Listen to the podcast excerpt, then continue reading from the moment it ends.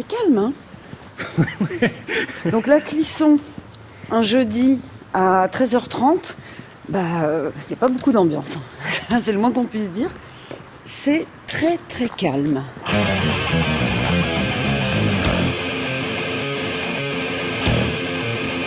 Clisson, c'est une petite ville de 7000 habitants à l'année. Et une fois par an, le temps du Hellfest, elle devient la deuxième ville du département en termes de population. C'est-à-dire qu'on passe de 7000 personnes à 70 000 par jour. Bon, c'est énorme, mais contre toute attente, ça se passe bien. Et ça se passe même très bien. La charmante petite ville file le parfait amour avec l'énorme festival mené par Ben Barbeau et Johan Lenevé, les deux patrons du Hellfest. Ok, Ben Barbeau, président de l'association Hellfest Production. Et vice-président, ouais, bah, voilà, donc on est les cofondateurs du festival et... Euh, on est allé les rencontrer à Cugan, c'est à 5 minutes de Clisson. Et alors les gars, ils sont bien installés.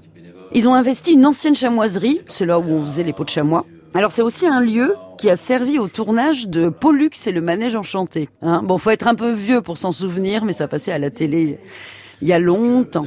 Quand on arrive là-bas, bah, c'est magnifique. On est en bord de Sèvres, sous les arbres, face à un super beau bâtiment refait à neuf, avec mélange de bois, de pierre, de briquettes rouges et de métal, évidemment on est quand même devant les bureaux du Hellfest. Quand on fait le rapprochement entre le festival, son esthétique et son public et la ville de Clisson, euh, c'est tellement un grand écart entre les deux que, comme tu le disais au tout début du podcast, d'imaginer Clisson avec l'image qu'on se fait de Clisson, petite ville tranquille, tu vois, machin, rien, qui accueille le, gros festival de métal, tu te dis putain c'est le grand écart. On est pleinement accueilli et pleinement euh, ancré dans une ville qui finalement, euh, quand on regarde un peu plus de près son histoire, ses atouts touristiques, tu te dis mais ce serait la dernière ville que tu aurais pensé qui aurait pu accueillir Hellfest. Hellfest, tu aurais imaginé euh, une ville industrielle un peu crado, là, tu vois, un Hellfest à Caen ou, euh, ou à, je sais pas, enfin, tu vois, à Saint-Nazaire. Ou... merci non, non, non, non, non, mais parce que, non, non, non, non, ça n'a rien à voir, mais, je veux dire, où le passé industriel se mêle un peu plus, tu vois, euh,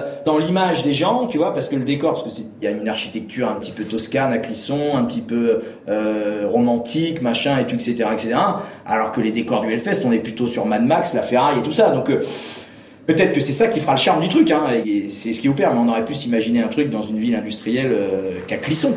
En attendant, c'est à Clisson que ça se passe. Et on peut se demander si la ville n'était pas prédestinée à devenir la capitale du hard rock. Est-ce qu'il n'y a pas des liens entre son histoire, elle a quand même un château médiéval, et la culture métal? Pour y répondre, avec Miguel, on a décidé de se la jouer touriste. Et ouais, on a pris rendez-vous avec un guide touristique pour visiter Clisson. Ok, c'est vrai, il y a plus rock qu'une visite touristique pour occuper son dimanche. Mais ça, je vous avais prévenu, hein, c'est mon côté daronne. Je dis ça parce que mon fils me le reproche assez souvent. Mais en fait, ce qu'il n'a pas compris, c'est que c'est aussi ça le plaisir de vieillir. C'est de s'intéresser à toutes ces choses qu'ils font complètement chier aujourd'hui, bah, parce qu'il a que 20 ans. Bon, en revanche, comme j'ai pas non plus envie de vous perdre en route, je nous ai trouvé un guide, mais un guide métalleux. Bah quand même. Bonjour Valérian, Capucine. Ouais, salut. Voici Miguel. Valérian, à vue de nez, il a une petite quarantaine d'années et alors niveau look, à mon avis, il écoute du hardcore. Cheveux hyper courts, euh, sweatshirt à capuche, euh, sombre et sobre. Lui, il est médiateur pour le pays d'art et d'histoire du vignoble nantais, dont le boulot, bah, c'est de valoriser le patrimoine. C'est à partir de là où on est plusieurs euh, médiateurs. et le travail, c'est d'écrire des scénarios, des synopsis de visites et moi, c'est vrai que m'a été confiée cette tâche-là, euh, bah, tout simplement parce que moi-même, je connais un peu ce milieu-là, hein, cette culture. J'écoute du métal. Euh, ouais, tu es métalleux, quoi. Je suis un enfant du métal. Donc on va se la faire, cette visite de Clisson. Mais on va la faire à travers le prisme Hellfest. On est sur un pont du 15e siècle, euh, qui est classé monument historique. Et donc en fait, on est au pied du château de Clisson. Et Clisson, du coup, était une ville close. Et donc il y avait, comme toutes les villes fortifiées, elle avait des remparts, euh, des tours euh, qui l'entouraient, qui la ceinturaient. Premier lien entre Clisson et le métal, c'est l'histoire médiévale. En plein centre-ville, il y a un gros château en ruine. T'ajoutes euh, deux corbeaux, des nuages un petit peu noirs dans le fond, des éclairs, une épée de chevalier qui traîne, et t'as une pochette d'album. Mais une très belle pochette d'album. Et à l'intérieur de la ville, de l'ancienne ville close, tout est très très serré et assez dense. Petite venelle, petite ruelle, etc. En termes d'histoire, en fait, Clisson, c'est stratégique. Clisson est positionné à un endroit de ce qu'on appelait autrefois donc la marche de Bretagne. donc la marche de Bretagne, c'est euh, justement la frontière de trois grandes régions que sont le Poitou, l'Anjou et donc la Bretagne. Deuxième lien avec le métal, c'est basique, mais c'est la guerre. Et Clisson en a vu passer deux, trois des guerres, notamment à l'époque où ces trois régions se disputaient la ville. Elle a été dirigée par des tas de seigneurs, plus ou moins célèbres, dont Olivier de Clisson, qui devait être tellement cool qu'on l'a surnommé le boucher.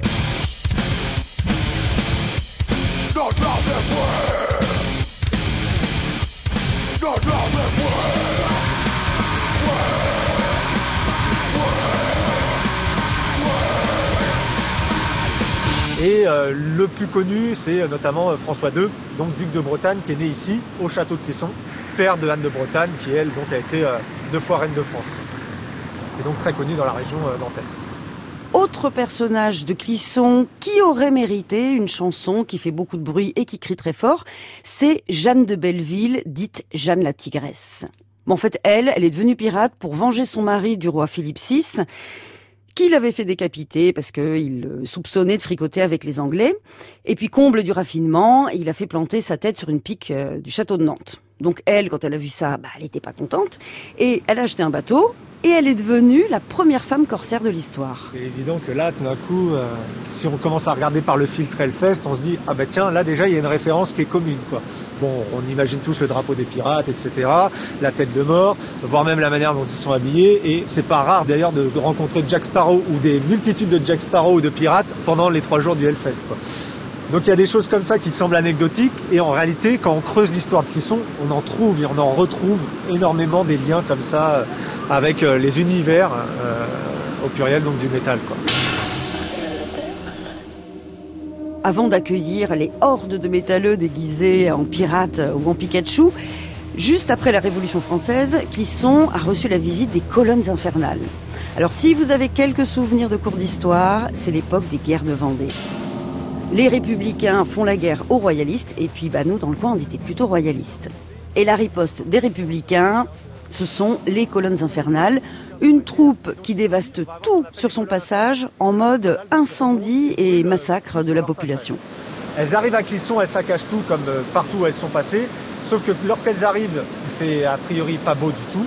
Et donc les halles de Clisson, il y a des vieilles halles en bois à Clisson, finalement vont servir d'abri aux colonnes infernales et, donc euh, aux armées. Donc il y a un patrimoine qui va rester encore un peu visible du, du Moyen Âge, mais globalement, hormis ces halles et ici ou là un pont et un mur de pierre, globalement, qui sont la ville d'aujourd'hui, elle a été complètement transformée. La ville est détruite et c'est à ce moment-là que Clisson va renaître grâce à deux frères qui vont se mettre en tête de la reconstruire. Ils s'appellent François et Pierre Cacot, l'un est peintre, l'autre diplomate. Ils sont de retour chez eux après avoir vécu à Rome. Et comme Clisson est en ruine, c'est pas cher, et donc ils se font plaisir, ils achètent des terrains. Ils ont une idée qui peut paraître un peu loufoque aujourd'hui. Ils trouvent que le coin ressemble à la Toscane. Et ils décident de transformer Clisson à l'image d'un paysage italien. Et alors encore mieux, vu qu'ils sont branchés peinture, tous les deux, ils voudraient que Clisson ressemble à un tableau. Pour les aider, ils font appel à un copain, c'est Frédéric Lemo, il est sculpteur et ça sera l'architecte du projet. Le château est en ruine. Il est laissé à l'abandon. Et lui, ce qui va lui plaire, dans le fait que le château soit en ruine, c'est justement que ça soit une ruine. On est euh, fin 18e, début, début 19e. Et lui, il va y percevoir justement la force de décor. Frédéric Lemo sort le grand jeu, il s'offre le château, la garenne du château, l'ancienne réserve de chasse. Son projet, c'est de la transformer en parc paysager, qui existe d'ailleurs toujours aujourd'hui hein, sous le nom de parc départemental de la Garenne-le-Maux. Et vu que lui, ce qu'il aime dans la vie, c'est la déco, eh ben, il va aménager son parc avec ce qu'on appelle des fabriques. des fabriques, c'est l'équivalent de ce qu'on fait tous des fois dans nos jardins, c'est-à-dire euh, quand on y met, euh, je sais pas moi, un faux cygne ou une cigogne ou un moulin ou un nain de jardin, on y crée un décor. Et une fabrique de jardin, ce n'est rien d'autre qu'une composition paysagère où on crée des décors à partir du paysage existant, la topographie, euh, ce à quoi il ressemble, et on y vient ajouter pour thématiser un peu ce paysage, des éléments complètement artificiels. Donc là ici par exemple, la Garenne Le Mot, et comme les frères Caco et Le Mot se font le constat ensemble de se dire on a un paysage qui ressemble vraiment à l'Italie, ils vont faire des fabriques sur le thème de l'Antiquité. On va avoir un petit temple, euh, on va voir euh, le temple de Vesta, etc. On va voir des choses qui rappellent énormément soit toute la mythologie euh, antique, soit l'Italie et notamment la région de Toscane.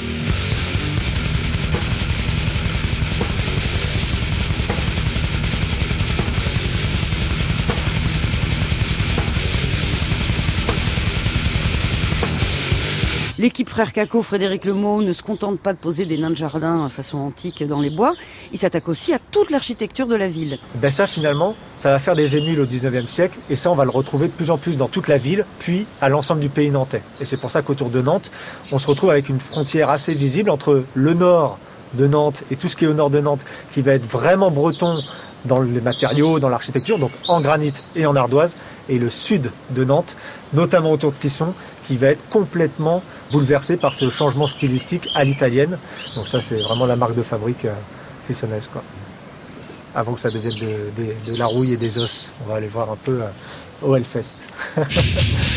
Quand on est allé voir Ben Barbeau et Johan Leneveux au siège du Hellfest, j'ai tenté une question, histoire de voir si eux faisaient un lien entre l'histoire de Clisson et le Hellfest. Bah, je leur ai demandé quelle chanson pourrait représenter Clisson. Ah, j'aime pas ce genre de truc là. C'est comme j'ai fait une autre émission là. Dessine-moi un truc qui te fait penser à ton, à ton esprit, d'état d'esprit. Faut dessiner. bah ouais, ouais. Euh, non, une chanson, une chanson, une chanson, une chanson, une chanson, on en connaît plein. Euh, connaît plein, on en connaît plein. Euh, ah, vous allez sécher. Ouais, bah non, bah, bah, un truc qui lit, euh, qui lit. Euh, non, parce que tu vas rechercher un truc insolite un peu, parce que bon, des chansons en même temps à Clisson, il y en a eu, il y en a eu des milliers qui ont été jouées au Hellfest, donc c'est pas tellement le truc, mais quelque chose qui a un lien direct avec Clisson. faire le pont là, il y en a pas beaucoup quand même. Hein.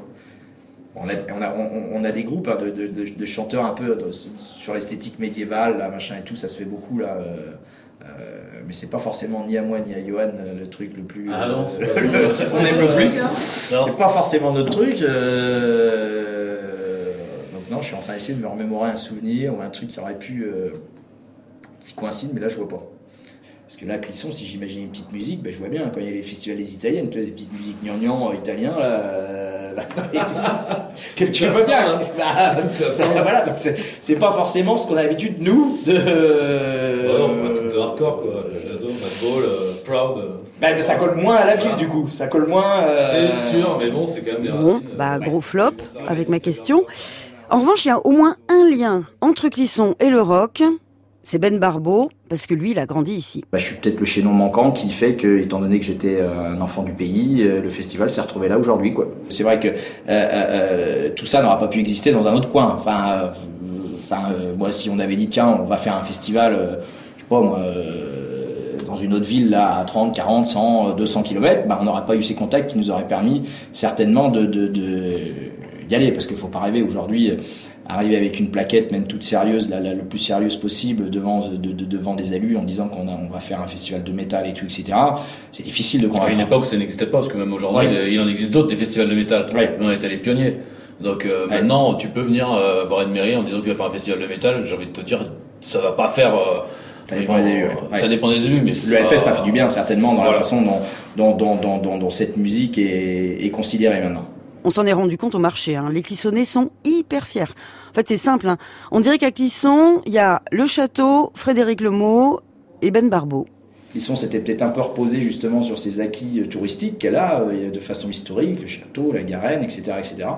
Mais ça manquait effectivement, moi qui me comparais quand j'étais jeune avec, euh, avec Montaigu par exemple, qui est à 10-15 minutes de chez nous, on sentait qu'effectivement il y avait il y avait plus de création sur Montaigu qu'il y en avait sur Clisson, dormait un peu plus sur ses acquis. Il y avait du rock à Montaigu. Il y avait, du rock, il y avait du rock, il y avait, il y avait, des acteurs et tout, etc. Alors qu'à Clisson, effectivement, on avait cette impression de, de ville dortoir qui se repose sur ses acquis, parce qu'effectivement, une ville italienne, euh, c'est joli, de, de, historiquement. Donc, euh, et, et, voilà, ça a permis de mettre un, un, petit coup de pied dans la fourmilière, certainement, le Hellfest, et les gens en avaient besoin, parce qu'on a beau vivre, on a beau avoir la chance de vivre dans une très belle commune.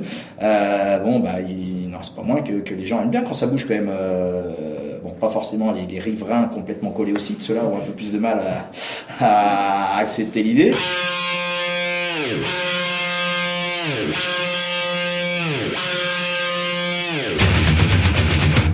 Bonjour, vous n'êtes pas abattus, l'un comme l'autre, par euh, la situation actuelle? S'ennuie, mais c'est tout. pas s'ennuie. Bon, bah, c'est un peu déstabilisant. L'année prochaine, quand il va falloir s'y remettre, euh, bah, est-ce que, est-ce qu'au bout de deux ans d'inactivité, on va pas se dire, ah, putain, c'est vrai qu'il y a ça, c'est ça. Mais bon, on a, on a, on a, cette chance inouïe de travailler dans, un, dans une atmosphère, dans un truc qui est, qui est plutôt sympa. Donc, euh, bon, tout le monde est motivé. Il manquerait plus que ça, que ça fasse la gueule. bah non, euh, là on a quand même tous conscience ici de la chance qu'on a de travailler dans, ces conditions pour, euh, pour du spectacle, dans l'événementiel. Enfin, c'est plutôt cool quoi. Hein. Il n'y a aucun salarié qui est venu nous voir en disant Ouais, bah écoute, euh, ouais, j'ai envie de changer de carrière, je vais me barrer. Non, non, il y a, y a, une envie, une frustration de se dire Bah oui, les gens qui ont choisi ce métier-là, c'est pour être dans le feu de l'action. Et pour l'instant, le feu, il n'est pas là. mais les prochaines, quand il va revenir, il va falloir que Ouais, bah, en attendant la prochaine édition du Hellfest, nous on s'entraîne. Retour rue des Cordeliers avec notre guide Valérian.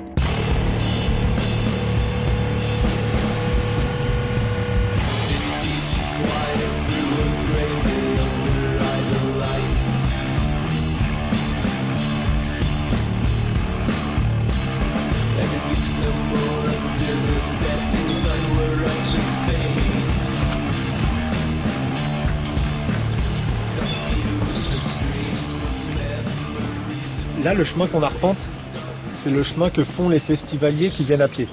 Donc en général, c'est le chemin de croix, c'est ça? C'est le chemin de croix, ouais. C'est-à-dire ah, ça monte, hein, dis donc. Bah ouais, parce que aller au Hellfest, ça se mérite. Il y a beaucoup de festivaliers qui arrivent à Clisson en train. Donc, à chaque arrivée, des colonnes de métalleux quittent la gare en direction du site du festival, qui est à peu près à 20 minutes de marche. Et ça, c'est initiatique. Et c'est ça qu'on appelle le chemin de croix quand on le fait à pied, le jour du festival, hein, il y a aussi vraiment ce côté pèlerinage par le fait qu'on reconnaît le festivalier. Bon, là, la physionomie, elle trompe euh, que très peu. Entre euh, que ce soit les habits, bien évidemment l'apparence, mais surtout tout le matériel. Certains euh, vont avoir sac à dos, tente. c'est vraiment des pèlerins. Et en fait, quand vous connaissez pas votre chemin, quand vous débarquez à la gare, bah vous avez juste à suivre les autres, quoi. Sans que ça soit une longue file indienne, mais en fait, il y a un côté, bah tiens, j'en vois deux, j'en vois trois. Et comme il y a plein de venelles, etc., au fur et à mesure qu'on avance, il y en a qui sortent d'ici et là, qui sont eux aussi avec des sacs, eux aussi, et on commence à converger tous ensemble vers le même chemin, puisqu'à la fin, il n'y a plus qu'une seule route. Et c'est vrai que là, ce petit, ce petit chemin qui grimpe, et qui nous essouffle. Bah, quand vous l'avez d'une manière chargée avec tente, sac à dos et parfois des packs de bière dans le sac, ça fait lourd. Ah c'est vrai, il faut penser aux bières. Ah oui, souvent ça fait gling gling. Hein.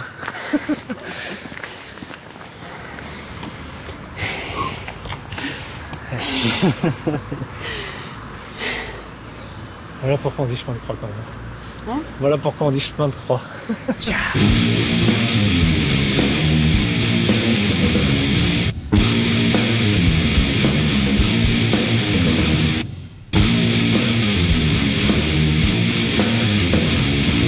Cordeliers. Exactement, ouais. En fait, ici, euh, c'est très escarpé.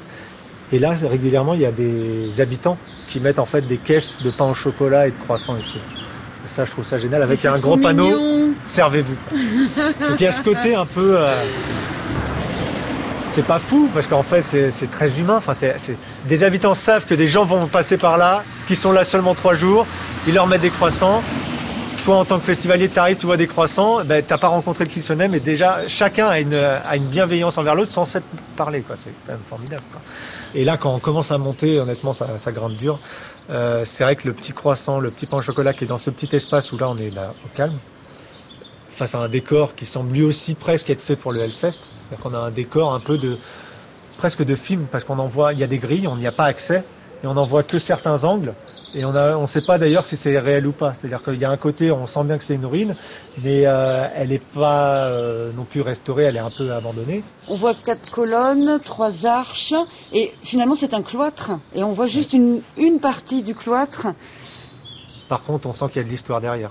À l'image de l'histoire de Clisson, on est sur un, on voit ici là, quand on regarde vraiment euh, les pierres, il y a euh, des pierres qui sont sculptées, gravées, travaillées. Euh, là, on reconnaît la pâte vraiment du tailleur de pierre. Donc c'est du granit. Mais il y a d'autres pierres qui sont plus blanches que les autres, qui elles sont certainement venues après, qui marquent un autre style, qui d'ailleurs donnent d'autres formes, qui sont non pas des voûtes, mais cette fois-ci des arcs brisés. Et là, c'est plus du tuffeau, de l'ordre de la pierre calcaire, parce que là, clairement, les arcs brisés, on est sur un style gothique. Là, je l'entends au niveau architecture. Oui. Mais on voit aussi que là, ça fait un écho au niveau, oui, bah, il y a aussi un style de musique. voilà, au niveau musical euh, et dans l'univers métal. Quoi.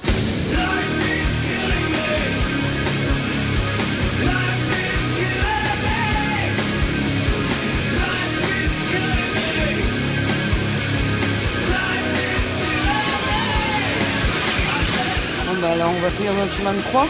Bon, on peut ouais. Mais euh, sans croissant, j'avais rien, franchement je suis déçue. Je...